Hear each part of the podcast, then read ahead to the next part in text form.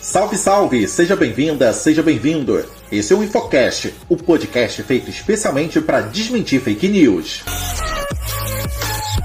Eu sou o Pablo e hoje tenho a companhia da Carol. Salve, salve, Carol! Salve, salve, Pablo! Está circulando nas redes sociais algumas publicações falsas afirmando que o auxílio reclusão passou a ser de R$ 1.754,18. Fake news! No entanto, desde a reforma da Previdência de 2019, o benefício é limitado ao valor do salário mínimo, que é de R$ 1.302. O auxílio reclusão existe desde 1960. Ele é pago a dependentes dos presos que contribuíram com a Previdência Social nos últimos 24 meses anteriores à sua prisão e que sejam considerados de baixa renda. A fake news foi compartilhada pela atriz Regina Duarte e por alguns políticos bolsonaristas. O valor de R$ 1.754,18 é o limite da renda familiar que dá direito ao benefício. Ou seja, quem ganha mais do que esse valor não pode receber o auxílio reclusão. Uma portaria do dia 10 de janeiro reajustou esse limite conforme previsto na reforma da Previdência. O limite de renda também foi reajustado durante o governo de Jair Bolsonaro três vezes, em 2020, 2021 e 2022.